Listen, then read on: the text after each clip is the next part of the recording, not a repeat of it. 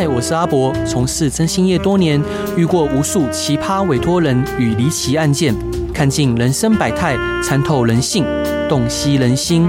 现在就让我阿博用社会观察家的角度，带你一起挖掘故事中的不同观点。欢迎收听《征信话大冒险》。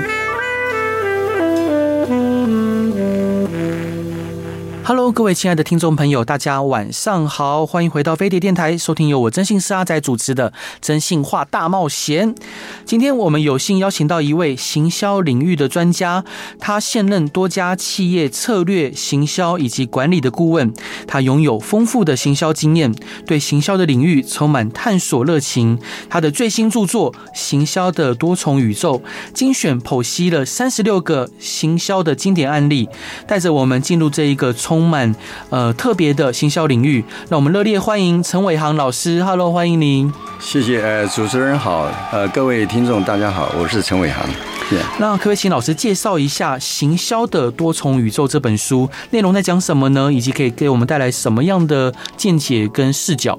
好的，呃，因为哈，现在我们进入一个所谓的不连续的时代，嗯，就是科技不断的创新，对，所以呢，每一个阶段呢都是跳跃式的，跟过去完全都是不连不连贯的啊。嗯。比如说，像最近我们大家都知道，像那个 ChatGPT 啦，嗯，因为从互联网以来，物联网还有大数据，那科技发展实在太快。了，对，真的。那现在这个 ChatGPT 出来以后呢，又改变了整个就是说这个行销的一些方法，嗯，呃，比如说像过去用 Google，你有什么问题，你问 Google，那你去 search，对，那 Google 会给你答案。那现在呢？现在的方式呢更进一步，你只要问 ChatGPT 任何问题，它马上就把资料从大大那个数据里面抓给你。对，所以在这样面对这样子的一个一个，就是说所谓的人工智慧啦，还有这个机器取代人类的这个嗯这个未来的时代呢，那我觉得其实最重要的呢，有一点是。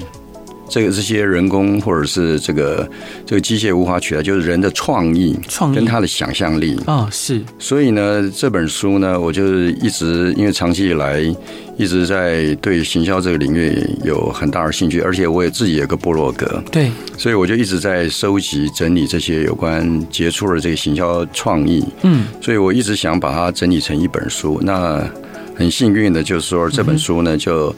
把这个很多人很杰出的行销创意，我现在把它整理起来，它变成三十六个，嗯、就是说比较独特的概念，所以变成这本书。对，嗯哼，老师，那这本书分为行销宇宙的四部曲：数位的宇宙、创意的宇宙、竞争的宇宙跟三百六十度的宇宙。老师，您建议我们该如何开始阅读这本书呢？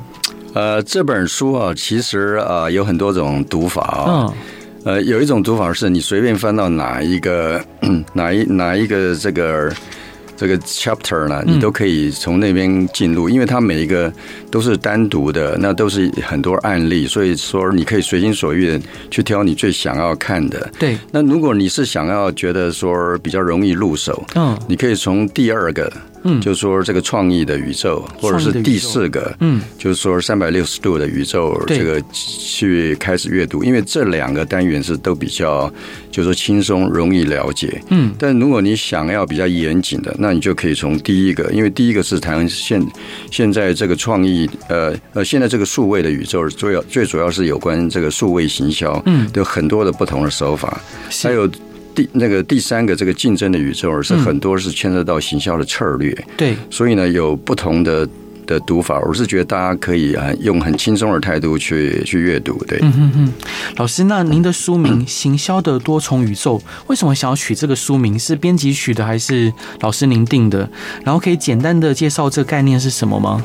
呃，这本书其实原来是呃想要用个书名叫《行销随想曲》嘛，就是。哦呃，就是看到什么东西就写什么东西。嗯，后来又想说，他应该要比较，因为成为书嘛，就要比较一个结构性。嗯，所以就想到了一个方法，就是说提出一个行销三十六计。因为我们知道三十六计以前有所谓走为上策嘛。对。但行销三十六计呢，就是变为上策，因为现在这个时代一直在变。对。不停的多元的变。嗯哼。那结果刚好今年呢，出来一个一部电影非常轰动，就杨紫琼她拍的这个妈的。多重宇宙啊，对，那这里面呢，就多重宇宙是一个多元的世界，那就跟我们跟我写的这个书很多创意呢，因为每个创意都是一个带你进入一个新的这个宇宙、新的世界，嗯，所以呢，就套用了它的这个名字，就是说用多重宇宙来表现这个创意的无限性，所以就把它改名做行销的多重宇宙。是，那也是对我们华人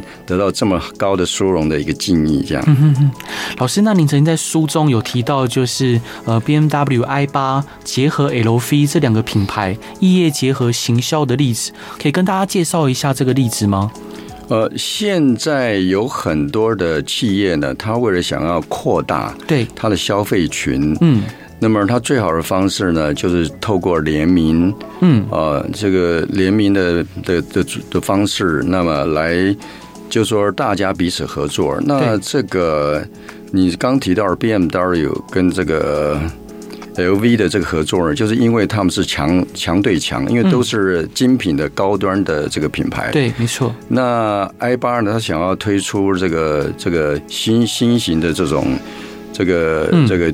这个电动车呢，那它的本身来讲的话，它的性能非常优越。对，但是他们想要抓的都是最高端的这个最顶级的客户。那在竞品里面，LV 当然是嗯，当仁不让了。对，所以呢，他们就跟 LV 就是说去洽谈，嗯，就说因为你开车就需要有很好的这个行李箱嘛，嗯，就是旅行包啦这些，所以他们就帮他策划了，就推出了四组，就是说很简易的这个旅行包。对，所以呢，这样子的话呢。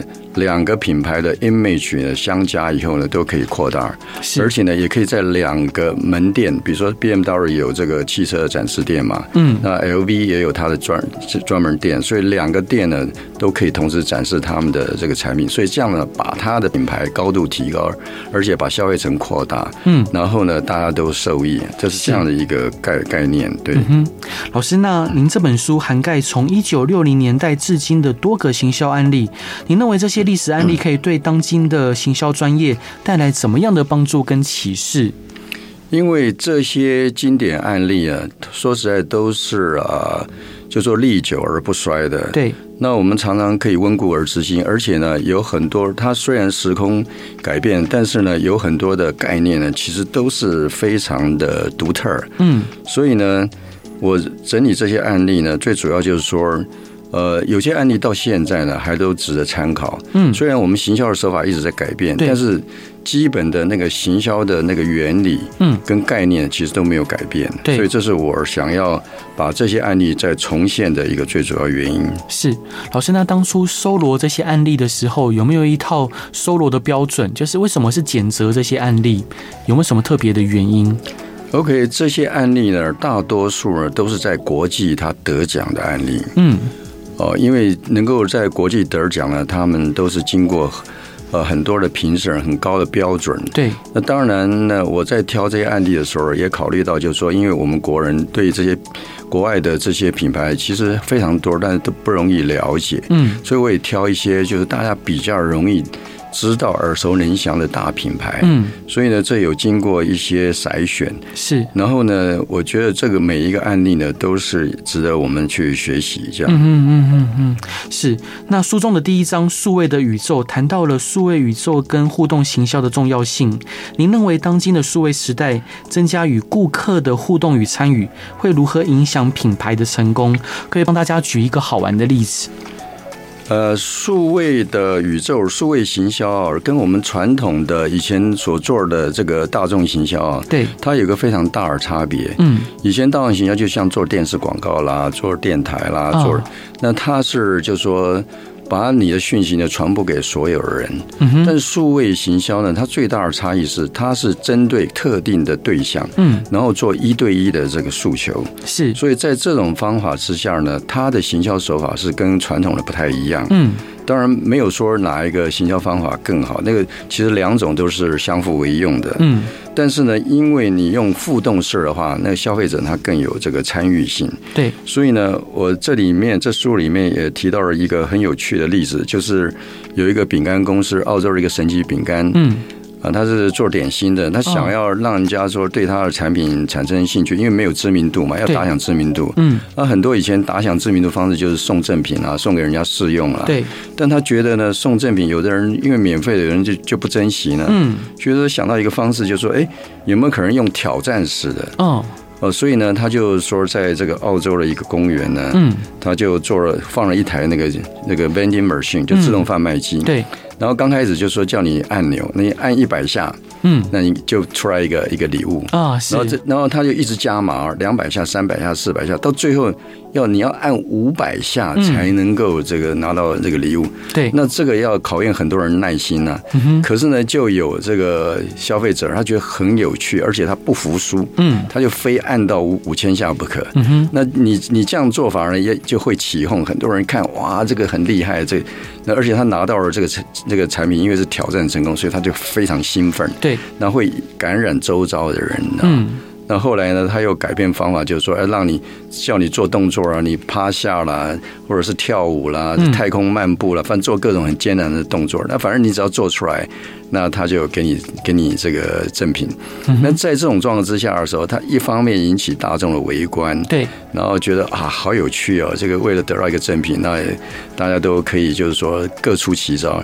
那把这样子的活动用影片拍摄下来以后，然后在数位媒体各种媒体上去散播，就会把这个品牌一下就把它打响。所以这是一个很好的例子。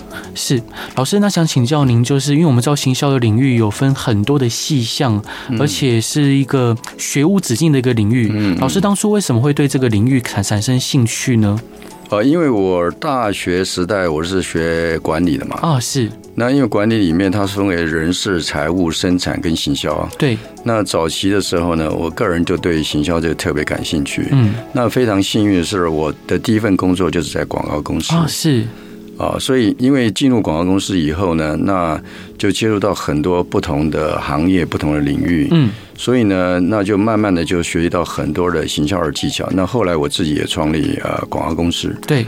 哦，所以也就是说负责很多这个知名的品牌，嗯，所以就各对这个所谓的行销领域呢，就越来越深入，嗯嗯，所以呢，就是这开启了我走上 变成一个行销人的这个这个路，哎，是，嗯，感谢老师的分享。那我们先来听一首好听的歌，回来再继续跟各位聊吧。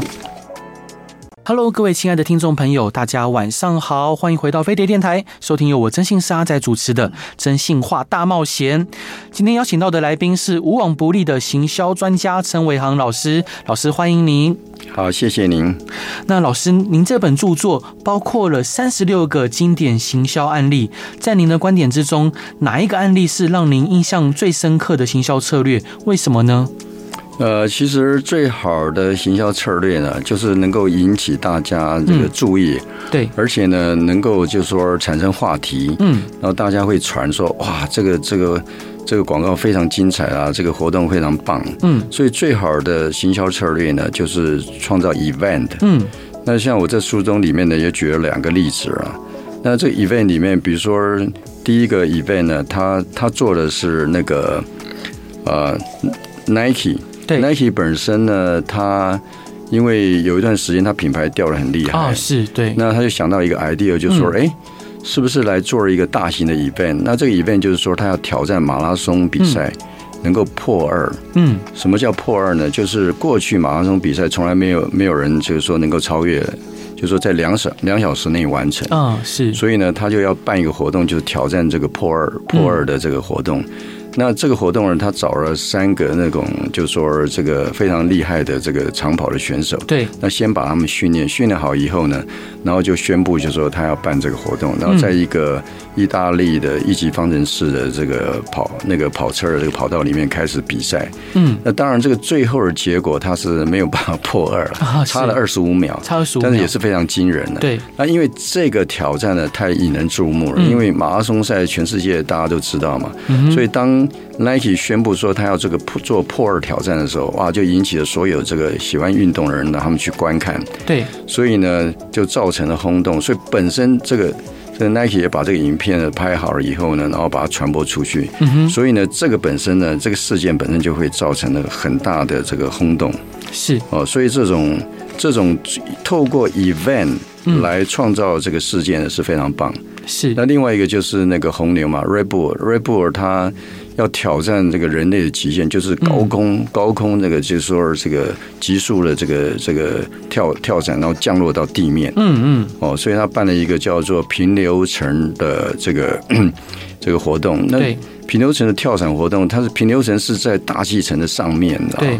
所以他刚开始的时候是把一个非常厉害的一个就是说跳伞选手。嗯。就这个人来过台湾了啊，是。他曾经在一零一的时候从一零一。的顶楼跳下去，哇！可是他当时是偷偷偷偷跳，因为我们这 我们是不允许，对啊，对，有人违规的，是，所以他这个人是偷偷跑到最顶楼的时候，然后突然跳下去，嗯，跳下去以后他马上就出境了，啊，是，马上就就就离开台湾了，所以台湾没有抓到他，是，可是他他是为了要创作，创造就是说他破世界纪录了，是，他也到马来西亚那个什么双子星，他他也是跳从最高楼跳下来。所以他们就请了这个选手啊来表演，那就把他用那个氮气的那种那种氮气球带着一个太空舱啊送到那个这个平流层，就大气层上面，嗯，然后呢再把它就说靠着这个这个这个气球呢把它。太空舱把它运送到他们认为最适合跳伞的地方，嗯，然后在那个地方让它跳出来，嗯哼，跳出来以后呢，大概经过了十分钟，对，它就非常顺利的直线的这个降落，而且成功的跳跳落在地面，打破了世界纪录。但是这个活动要如何跟这个呃红牛的这个品牌形象做连接？红牛因为是能量饮料嘛，对，所以很很那个。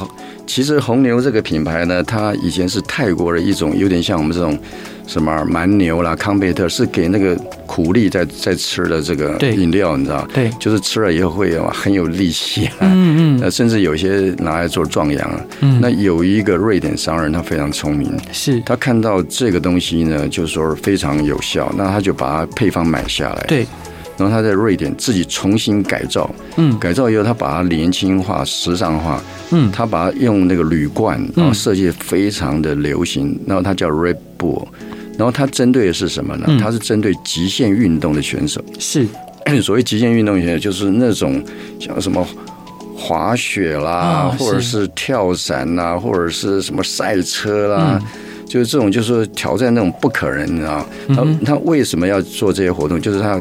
就凸显就是说，你喝了红牛，对，你就是有可以激发无限潜力。嗯，所以你看他整个的活动构想都是这样。嗯，所以他过去就一直是赞助那个一级方程式。对。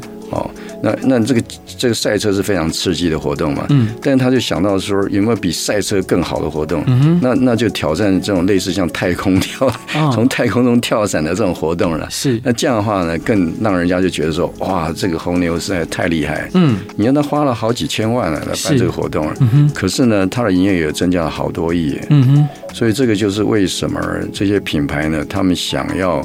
就是透过这种事件的行销呢，把他们的品牌的高度提高，是，然后引起社会大众的的注目，就是所以是最好的行销方式。我觉得是这样的行销方式。是老师，那我还想再这更深入的讨论这两个案例。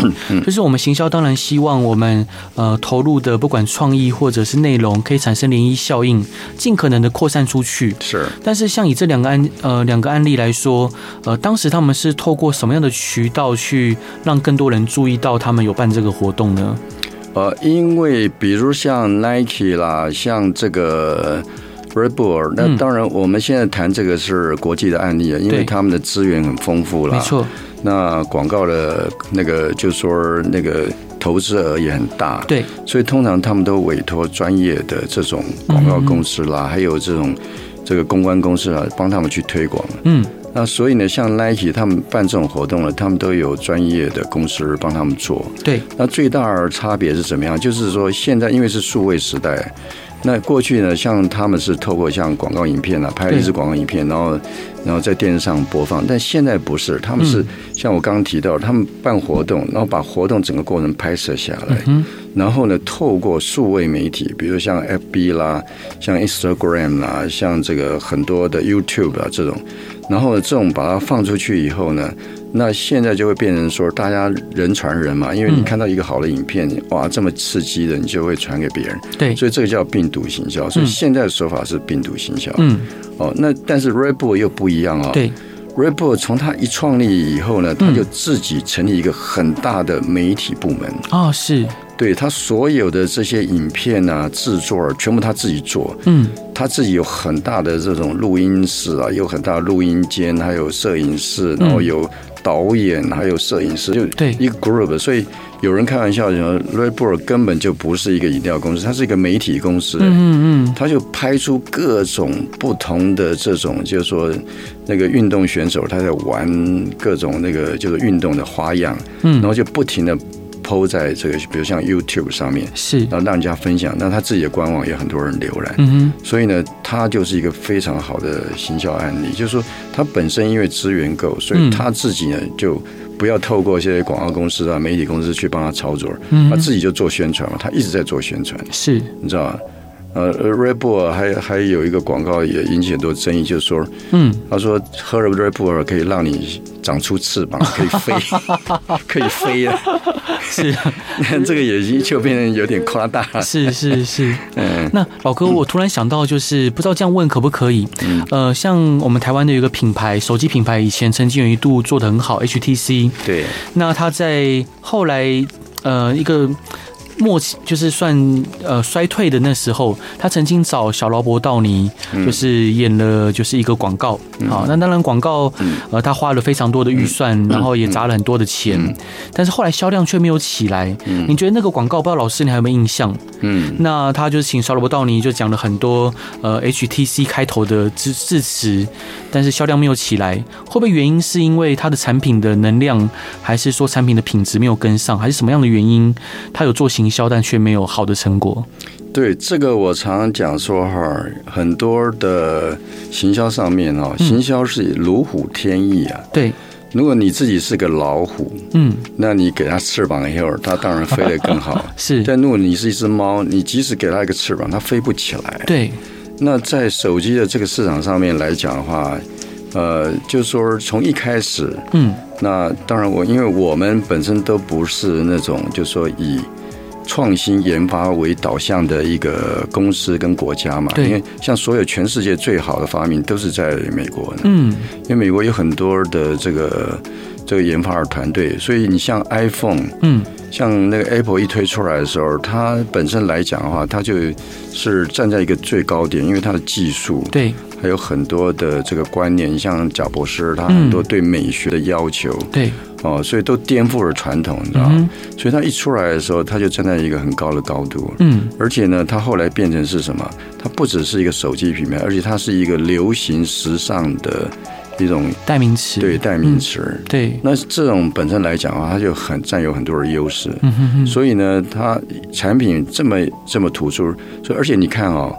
iPhone 从以前到现在，它是只是一代一代的更新，它根本没有很多机种。对，那你看 H HPC 它它一开 HPC 一开始就是用多种机种，机海策略，对，机海策略。那机海策略有什么问题呢？就是说机海策略。你本来小公司就不该采用这种机海策略，对，为什么呢？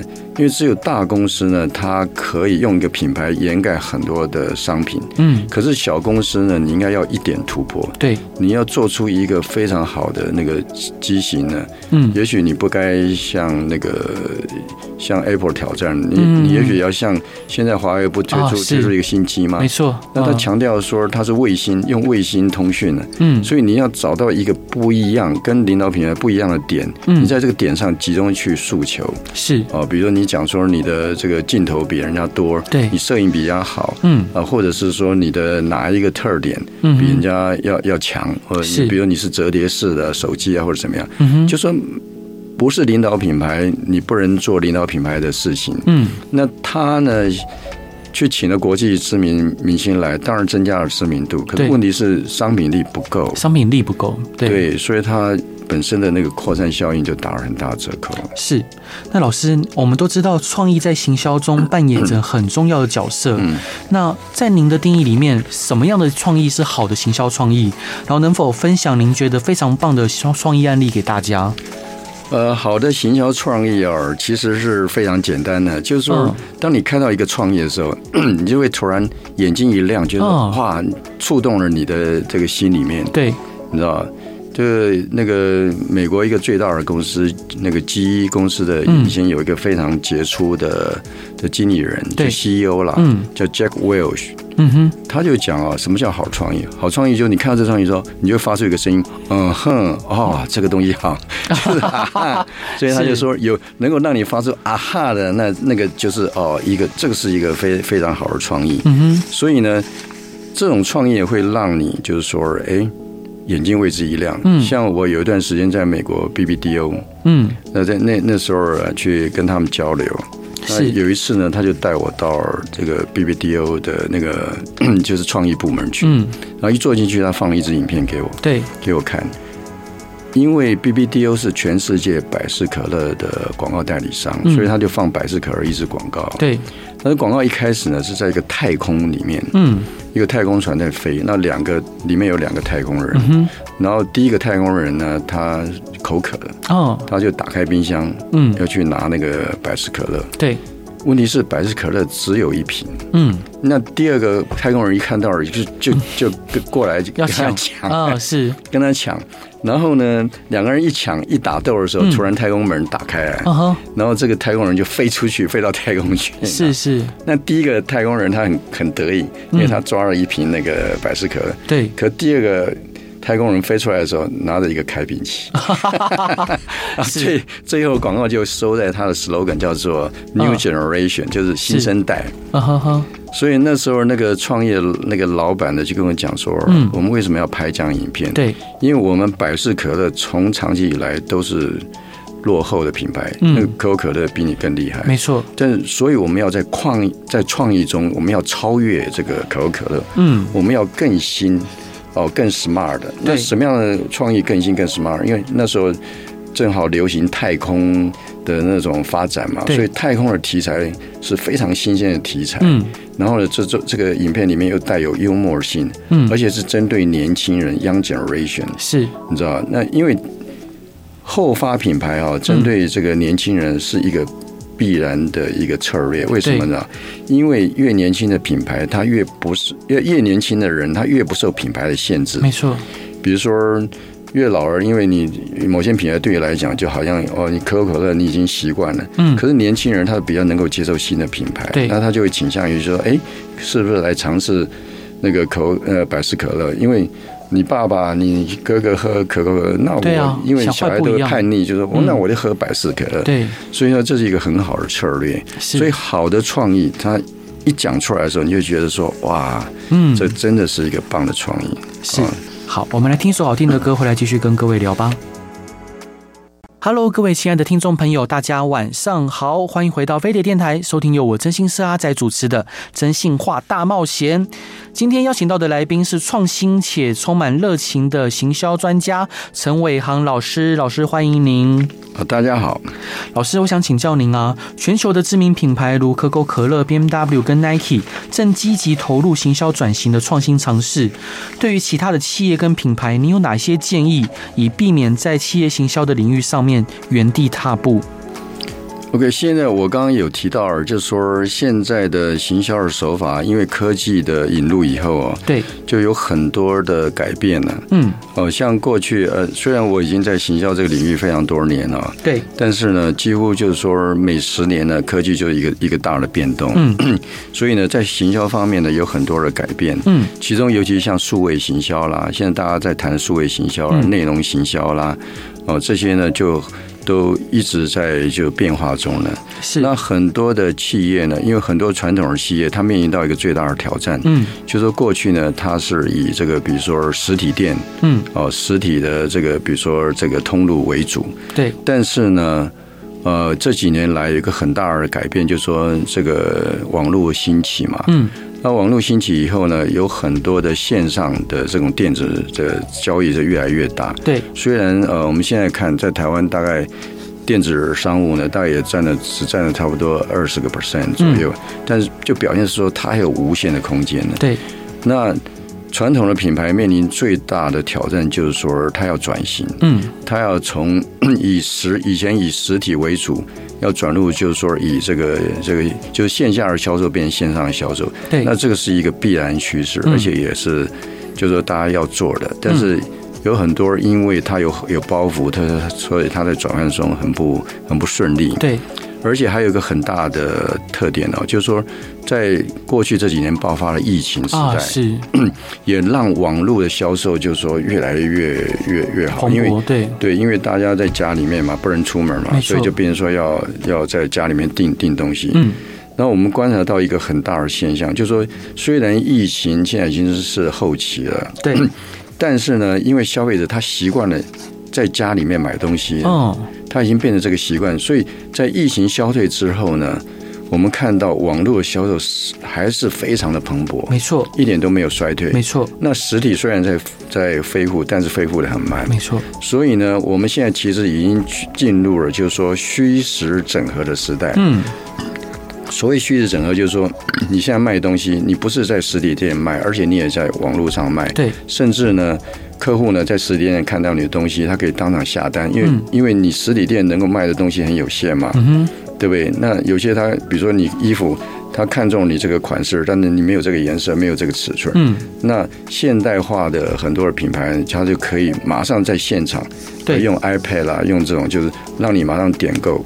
然后以后就是直接送货到家，所以这叫虚实整合，就是说虚跟实整合。嗯。可是未来呢，也有可能会进一步变变成什么？以虚为实。嗯。就像元宇宙啊，是元宇宙以后呢，是在网络上变成一个一个一个一个一个单独的世界。嗯。那这个时候呢，消费那个品牌，你就要思考，你怎么样到这个虚拟世界里面去卖东西？是。所以这个是一个非常大的改变，所以很多的企业要。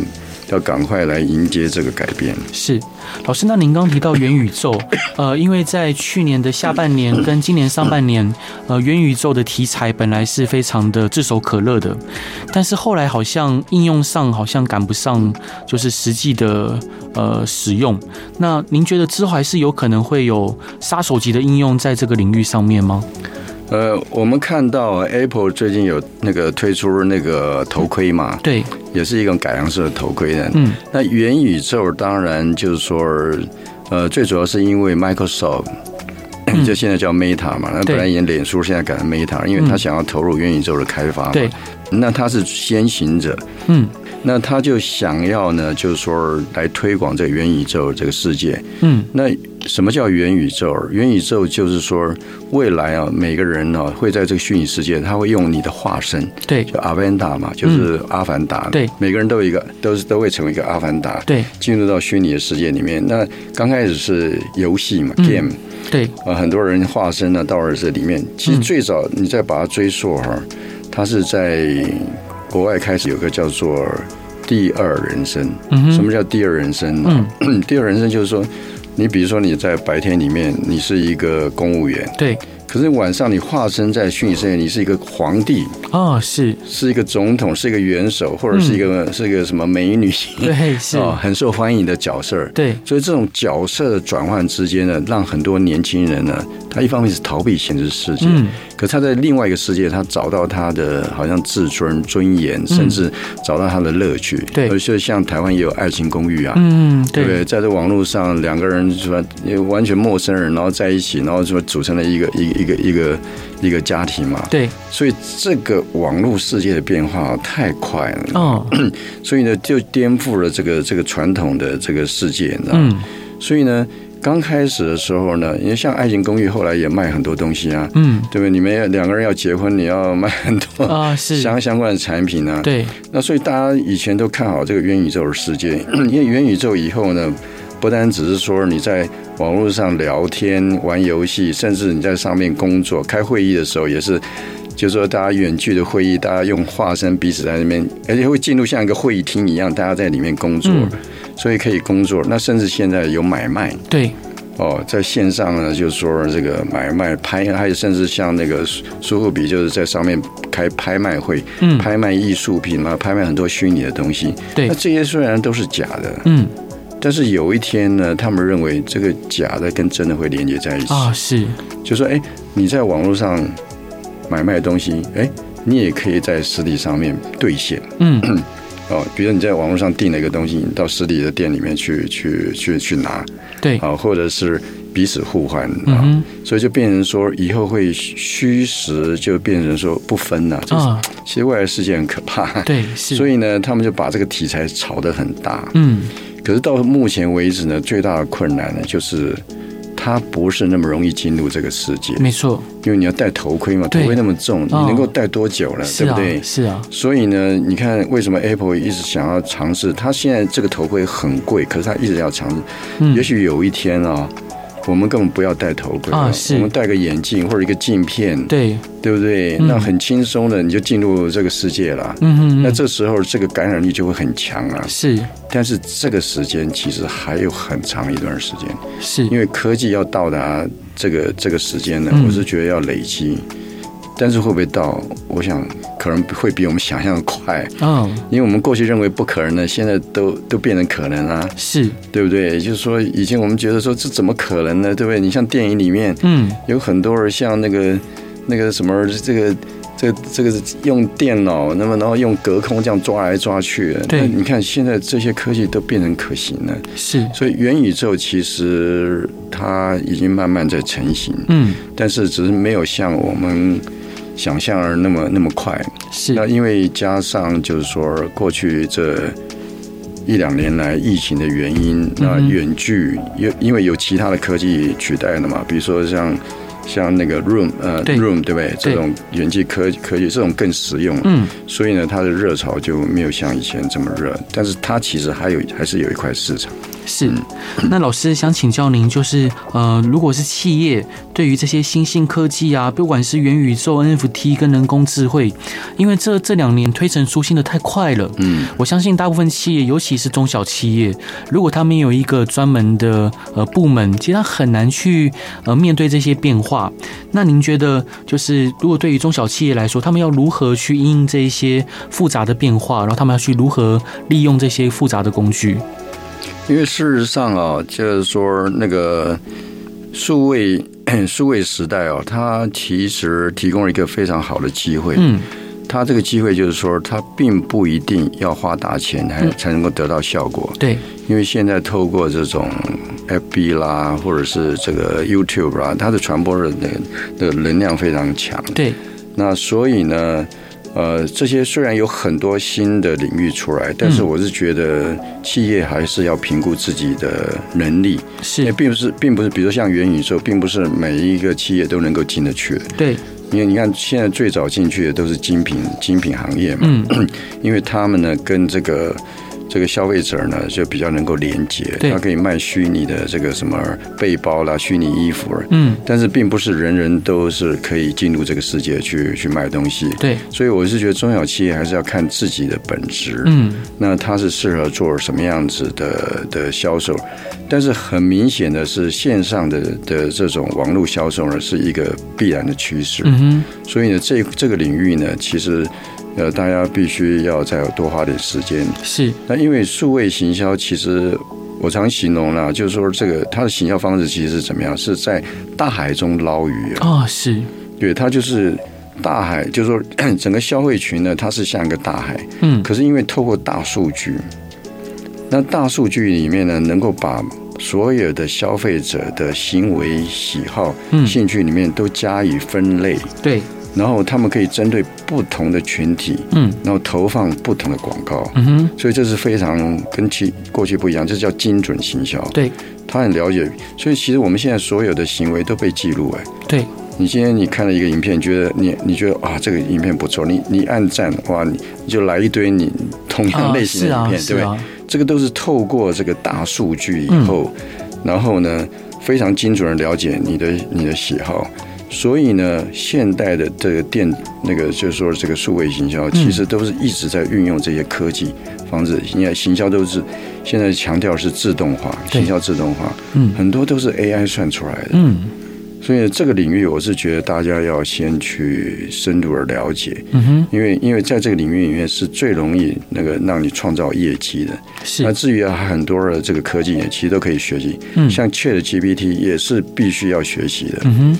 因为 ChatGPT 现在的 ChatGPT 啊，不单是你你写一行字的呗对？对。它可以给你做出一大堆的文章。是没错。可以帮你写诗啦，帮你那个。